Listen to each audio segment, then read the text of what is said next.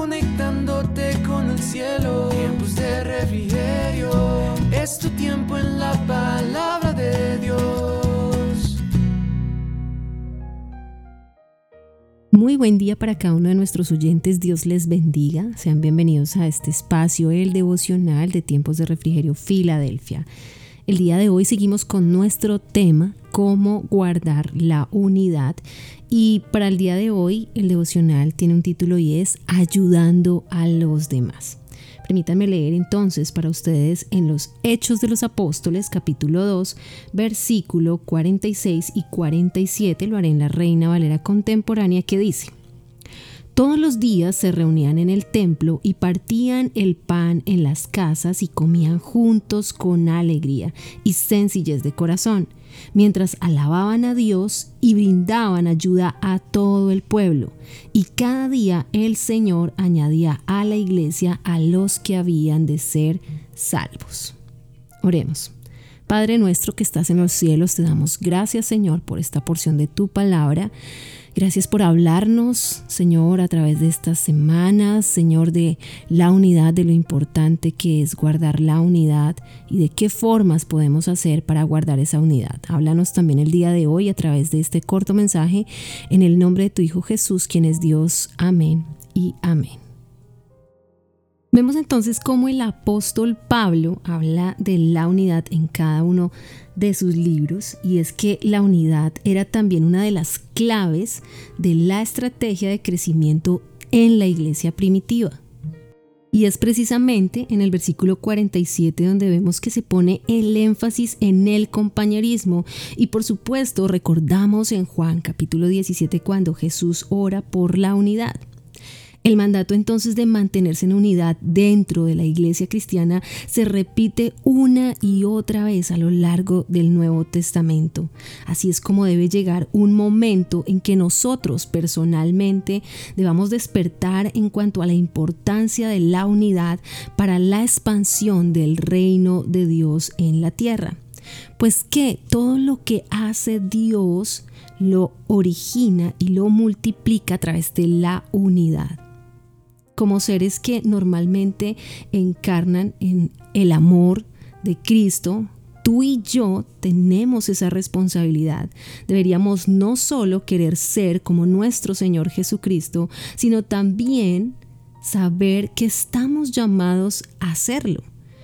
Por lo tanto, entonces nuestro trabajo debe originarse y multiplicarse en la unidad. Esto no es un llamado exclusivo para los líderes o para, las, para los pastores o personas que están eh, liderando un lugar, pues la unidad le importa a Dios y es lo que hemos venido diciendo durante estas semanas. También para nosotros esa unidad tiene que ser una prioridad. Así que, así como dice la palabra también, ellos adoraban juntos en el templo. Veamos lo que dice entonces Hechos capítulo 1, versículo 14. Todos ellos oraban y rogaban a Dios continuamente en que, en unión de las mujeres, de María, la Madre de Jesús y de sus hermanos. Otra versión dice lo siguiente, estos seguidores de Jesús eran un grupo muy unido y siempre oraban juntos. Con ellos se reunían los hermanos de Jesús y algunas mujeres entre las que se encontraba María, la madre de Jesús. Todos los de este grupo eran como 120 personas. Un día en que todos ellos estaban juntos, Pedro se levantó de pronto y les dijo, hasta ahí, ese es el, el, versículo 15. Así que vemos cómo es de importante el hacerlo juntos, el orar juntos y el ayudarnos juntos. Ayudar a otros es necesario porque hay muchas personas que tienen necesidad y qué bueno que nosotros podamos también aportar algo para esas personas que también tienen tanta necesidad. Afortunadamente tenemos razones para no perder la esperanza. Como creyentes tenemos un acceso ilimitado al Espíritu Santo.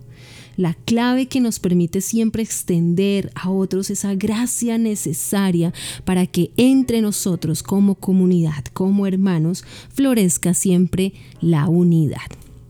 Oremos, Señor, gracias. Gracias por esta palabra. Gracias porque sabemos, Señor, cuántas personas están necesitadas de ti. Cuántas personas, Señor, necesitan una ayuda de una o de otra forma, económica, física, material, espiritual. Señor, y nosotros queremos también ser siervos útiles, pedirte a ti que nos ayudes, Señor, para poder también ofrecer esa ayuda a los que la necesitan en oración y de alguna u otra forma, Señor. Gracias, Padre, por este tiempo. Gracias por cada persona que ha escuchado este devocional.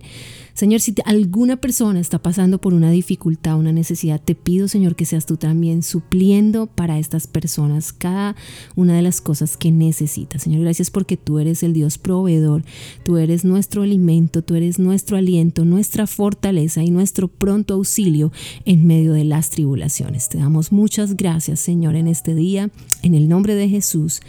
Amén y amén. Bien familia y amigos, no olviden orar y adorar para que vengan de la presencia de Dios tiempos de refrigerio para cada una de sus vidas. Quienes habló en este día, la pastora Nidia Aponte. Bendiciones para todos. Conectándote con el cielo, tiempos de refrigerio, es tu tiempo en la